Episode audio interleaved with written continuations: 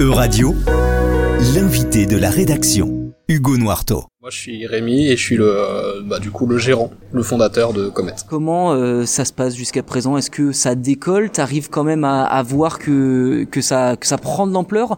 Ou est-ce qu'il faut peut-être encore, euh, comme tu le disais, axer communication et pousser la machine pour que ça ça décolle vraiment? Non, ouais, là pour l'instant, on doit encore pousser la machine. Mais par contre, on a quand même réussi à, à toucher un petit peu de monde et à bah, justement avoir quelques abonnements. Mais pour l'instant, pas de manière viable. Là, on on a besoin vraiment d'axer complètement euh, bah, notre temps sur la communication et sur euh, l'acquisition de nouveaux utilisateurs. Et euh, bah, c'est ce qu'on fait. Donc finalement, tout est prêt pour accueillir le plus de personnes euh, possible en, en termes d'abonnés. Par contre, euh, voilà, j'imagine que t'anticipes peut-être aussi si jamais il y a une trop grosse vague euh, d'affluence, euh, comment ça, ça se passerait? Euh, Il y a un risque que, tout crache et que euh, du coup, s'il y a trop de monde, ce soit hors service pour un, un petit moment?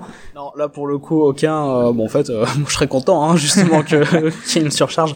Ça, ça peut pas arriver justement parce que, euh, alors, en gros, le prestataire, ce qu'il propose, c'est différentes formules en fonction justement du, volume d'utilisateurs qui arrive, du temps euh, aussi passé sur bah, le- les écrans et donc les serveurs. Bah moi, je suis vraiment sur les formules les plus basiques, les, les moins coûteuses, et en fait, ce qui va juste se passer si jamais on dépasse les limites, c'est que automatiquement, bah alors au début, je vais avoir un petit surcoût. Mais euh, si le surcoût devient trop important, et bah je suis rapidement contacté par mon prestat qui me fait passer sur la formule au-dessus.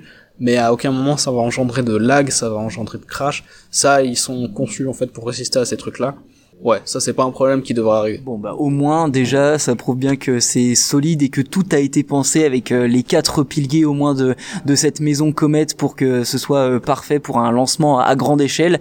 Euh, là vous êtes plus j'imagine du coup sur un lancement peut-être local hein, tout du moins avec une communication restreinte mais après avec un, un envol de tout cela et élargir vraiment le, le plus possible ou c'est quoi la stratégie pour l'avenir? Euh, bah ouais, pour l'instant c'est vrai, on est plutôt sur du local. Alors là, on essaye de se rapprocher des différents festivals de courts métrages qui se déroulent, bah, notamment en France.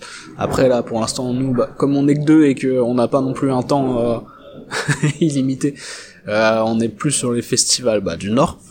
Euh, L'idée après, c'est bah, ouais, ouais, évidemment de pouvoir euh, toucher de plus en plus de pays. Pour l'instant, on est ouvert à toute la zone européenne. Faut savoir que le site est dispo en anglais aussi. Et euh, bah l'idéal, ce serait de passer les frontières euh, atlantiques.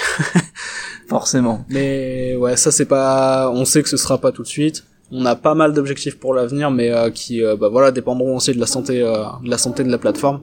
On aimerait bien pouvoir proposer, par exemple, de la production, euh, aider des, bah, des créateurs de contenu, des, bah, justement, des futurs réalisateurs de courts métrages à propulser leurs œuvres. Donc, bah déjà les financer et puis les héberger par la suite, sans demander l'exclusivité. Il y a quelque chose qui vient de me sauter à l'esprit, c'est euh, notamment YouTube qui propose, en tout cas des créateurs de contenu qui proposent ou qui s'intéressent de plus en plus à ces formats-là de courts métrages et qui, comme c'est leur plateforme, eh bien sont hébergés euh, sur YouTube. On peut penser notamment à, à des euh, Cypriens notamment qui sont très actifs dans ce domaine-là. Ce sont des, des personnes que tu pourrais ou que tu souhaiterais éventuellement héberger sur euh, bah, une plateforme, la tienne, qui est vraiment conçue pour ces formats-là ou est-ce que tu te dis bon c'est pas tellement eux finalement qui sont euh, les cibles prioritaires à, héberger parce que ils ont déjà une communauté ils ont déjà un environnement qui est bien installé. Ça n'aurait pas tellement de sens finalement de les déloger de là-bas pour les faire venir chez moi. Parce que voilà les bénéfices seraient peut-être limités sachant que les usages et euh, les l'utilisation de YouTube c'est c'est quand même euh, extrêmement prononcé surtout ces dernières années ce sera intéressant pour dire euh, d'élargir encore plus euh, notre catalogue et de dire euh, bah voilà on propose ces courts métrages là aussi là c'est enfin en gros c'est comme le court métrage est un format qui est peu connu là ça permettrait aussi de raccrocher les, les gens qui connaissent un peu moins et de leur dire bon bah voilà c'est ça. C'est ça aussi et bah en plus il me semble que Cyprien c'est assez quali ce qu'il a fait comme euh, comme cours. Mais ouais ce serait pas d'actualité surtout que bon là maintenant comme c'est des gros créateurs de contenu qui ont, déjà une base euh, de euh, bah, justement de d'abonnés qui est énorme c'est eux clairement hein, pour être honnête qui nous rendraient service si on pouvait bah, avoir leur film maintenant après euh, non je suis pas du tout fermé à l'idée Est-ce que ça pourrait être un relais de communication? Parce que euh, Cyprien aime bien le court métrage Est-ce que ça serait pas peut-être une idée euh, pour toi de lui dire tiens euh, j'ai une plateforme qui pourrait t'intéresser euh, qu'est-ce que t'en dis? Euh, je te la- je te fais essayer puis euh, on voit ce que ça donne. Ouais, complètement. euh, bah, ça, ça, ça pourrait être super cool. Et d'ailleurs, euh, je reviens aussi sur ce que t'as dit dans ta précédente question. L'idée ce serait jamais de déloger bah justement les, les cours de, de, de YouTube. Comet c'est vraiment sur une idée de partager bah, cette passion qu'est le court métrage à la base. Et du coup chacun enfin en tout cas chacun des chaque créateur qui vient nous proposer du contenu euh, on a pour principe de jamais demander l'exclusivité parce que euh, bah justement nous on veut qu'il puisse se répandre autant que possible et euh, bah engendrer un maximum de vues même si c'est pas sur Comet. Mais le but c'est vraiment de donner un maximum de visibilité à ce format qui est génial et qui est pas assez euh, bah, qui est pas assez vu pour le moment. Effectivement, tu peux pas tout faire tout seul, j'imagine. Donc tu as Emmanuel qui est là pour t'accompagner aujourd'hui. Qu'est-ce qu'elle t'apporte finalement au, quotidien dans le travail euh, Est-ce que son son rôle finalement t'a t'a changé euh, un peu toi tes tes journées pour te libérer du temps pour autre chose? Comment ça se passe finalement la collaboration à tous les deux? Bah ouais, largement, largement que ça a changé. Euh. Moi, ça m'a permis, bah, en fait, euh, Emmanuel, elle est euh, très très très autonome, mais elle fait du très bon travail. Du coup, je lui ai déchargé bah, quasiment l'intégralité de tout ce qui va toucher à la communication, notamment sur les réseaux sociaux. Ce qui m'a moi permis de me recentrer sur bah, d'autres choses, les parties plus administratives, plus financières, mais aussi bah, justement la recherche de cours, de partenariats, enfin tout ce qui va toucher au développement de la plateforme. Et bah ouais, je pense qu'on travaille plutôt bien ensemble puisque ça nous permet aussi, enfin hors communication cette fois, on, on passe d'une tête pensante à deux, puisque bah enfin voilà, hein, je suis preneur d'absolument toutes les idées euh, bah, que je peux avoir autour de moi. Donc euh, non non, c'est toujours un plus bah de plus être euh, seul dans le travail. Enfin voilà, autant avant l'arrivée d'Emmanuel, j'étais seul chez Comet.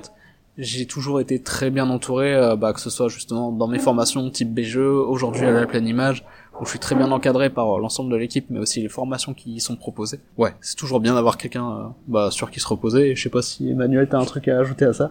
Bah non, je suis plutôt d'accord. Euh, je pense que mon arrivée, ouais, ça a permis de décharger de certaines parties, euh, puisque voilà, t'as déjà justement euh, tout le reste à gérer, donc les sélections de films, les mettre sur le site. Enfin voilà, tout ça, ça prend déjà beaucoup de temps. Du coup, ça me permet aussi du coup bah, d'apporter mon expertise sur la com et de, de vraiment me pencher là-dessus à fond pour pas que t'as le faire non plus parce que c'est vrai que faire les deux en même temps je pense que ça reste une trop grosse charge de travail pour une personne donc euh, non je pense que plutôt d'accord avec toi.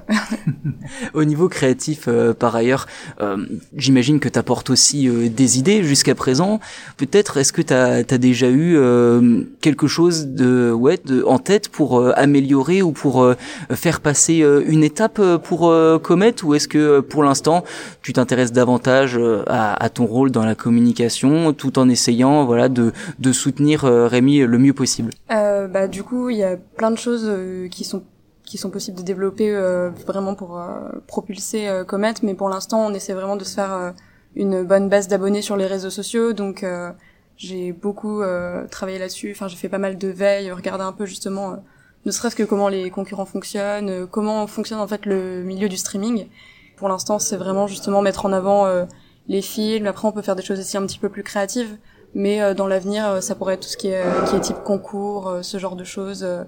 Donc, euh, donc voilà, c'est à voir euh, dans le temps euh, ce que je pourrais développer là-dessus. Et justement, comment ça se prépare tout ça? Quels sont peut-être les objectifs pour terminer euh, à minima en, en 2023 et peut-être les années suivantes? À minima en 2023, bah, c'est euh, devenir euh, complètement viable, puis se reposer sur une trésorerie et bah, voilà, avoir suffisamment d'utilisateurs pour pouvoir continuer bah, en fait à faire tourner la boîte hein, de manière générale. Donc ça, ça, comprend les coûts d'hébergement, les coûts d'acquisition de, droits de diffusion, les salaires. Ça, c'est vraiment un objectif qui, bah, on sait, hein, qui est, ça va vraiment être un premier palier et après, bah, les, les futurs objectifs, c'est un petit peu ce que je te disais tout à l'heure, c'est vraiment développer davantage la plateforme, proposer des contenus euh, bah, de plus en plus larges, de peut-être aussi euh, là en gros nos programmations. C'est vrai que je t'ai pas trop détaillé, mais il y en a une à chaque fois qui se veut euh, sans thème et surprise du coup, puisque l'utilisateur fonce dedans sans savoir ce qu'il attend et une autre qui est thématique. Et euh, ces programmations-là, elles tournent tout le temps à,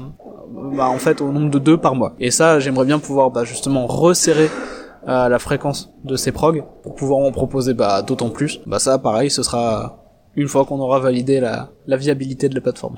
Parfait, merci beaucoup Rémi, Emmanuel de m'avoir accueilli ici et de m'avoir expliqué en détail que tout le fonctionnement de, de Comet et vos projets pour l'avenir. Bah merci à toi et euh, bah, bon courage aussi pour la suite. Euradio vous a présenté l'invité de la rédaction. Retrouvez les podcasts de la rédaction dès maintenant sur euradio.fr.